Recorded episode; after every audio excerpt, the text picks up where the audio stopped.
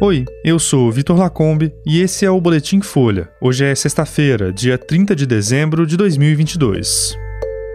Maior jogador de futebol da história, Pelé morre em São Paulo aos 82 anos. Lula fecha lista de ministros com espaço ampliado para MDB, PSD e União Brasil. IPF prende bolsonaristas suspeitos de participar de noite de vandalismo em Brasília.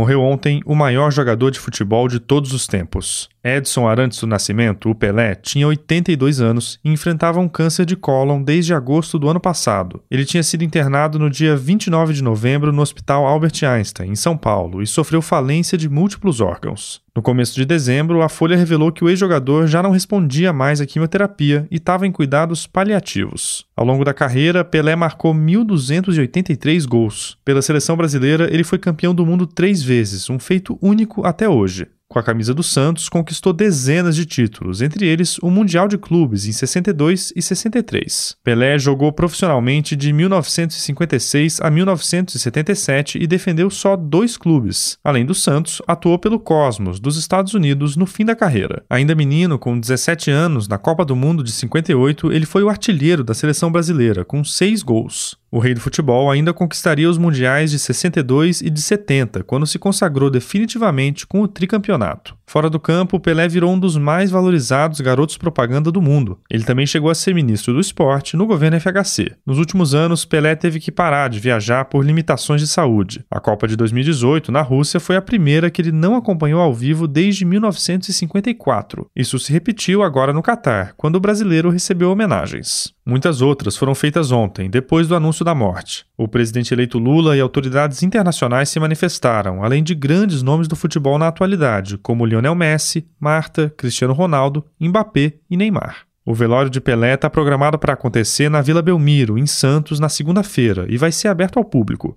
O presidente Jair Bolsonaro decretou luto de três dias em todo o país.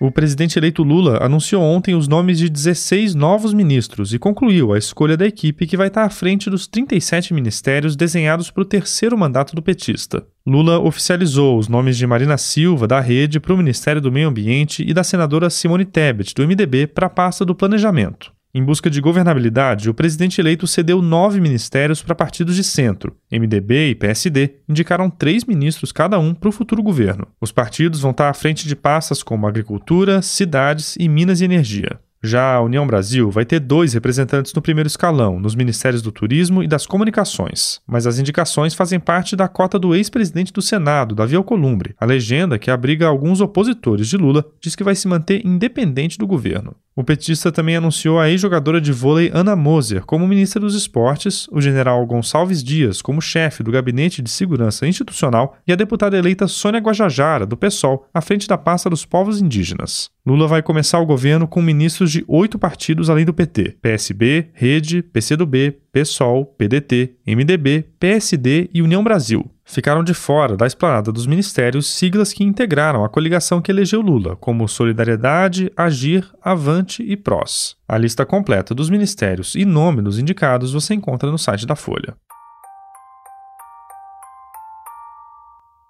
E a Polícia Federal realizou as primeiras prisões de suspeitos de participar nos atos de vandalismo em Brasília há pouco mais de duas semanas. Até a conclusão desse boletim, quatro pessoas tinham sido presas por ordem do ministro Alexandre de Moraes, do STF duas em Rondônia, uma no Rio de Janeiro e uma em Brasília. No dia 12 de dezembro, apoiadores do presidente tentaram invadir a sede da PF e colocaram fogo em carros e ônibus na capital federal em resposta à prisão de um líder bolsonarista. A operação é resultado dos inquéritos abertos pela PF e pela Polícia Civil do Distrito Federal. Um dos procurados é Alain Diego Rodrigues, que é suspeito de ter instalado uma bomba em um caminhão de combustíveis próximo ao aeroporto de Brasília no último sábado. As medidas fazem parte de uma operação maior, deflagrada na manhã de ontem. Foram emitidos 11 mandados de prisão e 21 de busca e apreensão. A ação acontece no Distrito Federal e em sete estados: Pará, Tocantins, Ceará, Rio, São Paulo, Rondônia e Mato Grosso. A investigação mira o crime de possível associação criminosa para a abolição do Estado Democrático de Direito por parte dos bolsonaristas que tentaram invadir o prédio da PF.